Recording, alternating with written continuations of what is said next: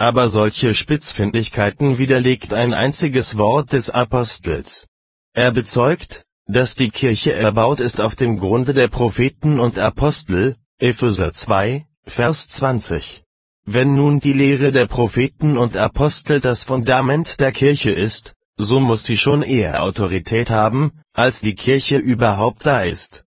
Nichtig ist auch der törichte Einwand, es sei, obwohl die Kirche ihren Ausgang von dieser Lehre genommen habe, doch immer noch ungewiss, welche Schriften denn nun den Propheten und Aposteln zuzuschreiben wären, wenn nicht hier das Urteil der Kirche eintrete. Denn wenn die christliche Kirche im Anfang auf die Schriften der Propheten und die Botschaft der Apostel gegründet wurde, so ging die Anerkennung dieser Lehre, ohne welche die Kirche nie entstanden wäre, doch sicherlich dem Dasein der Kirche voraus.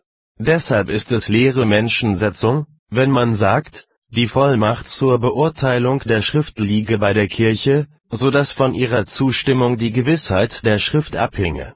Denn wenn es zu solcher Anerkennung, durch die Kirche, kommt, so bedeutet das nicht, dass die Kirche die Schrift, als wäre sie zuvor zweifelhaft und strittig, erst glaubwürdig mache.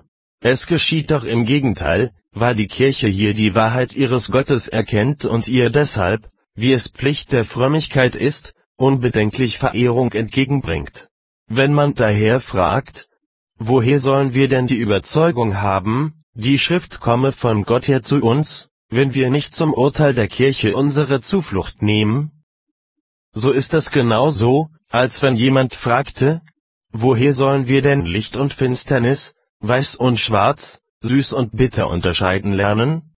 Denn die Wahrheit der Schrift erweist sich ganz von selbst und ist darum nicht weniger deutlich als die Farbe an einem weißen oder schwarzen, der Geschmack an einem süßen oder bitteren Ding.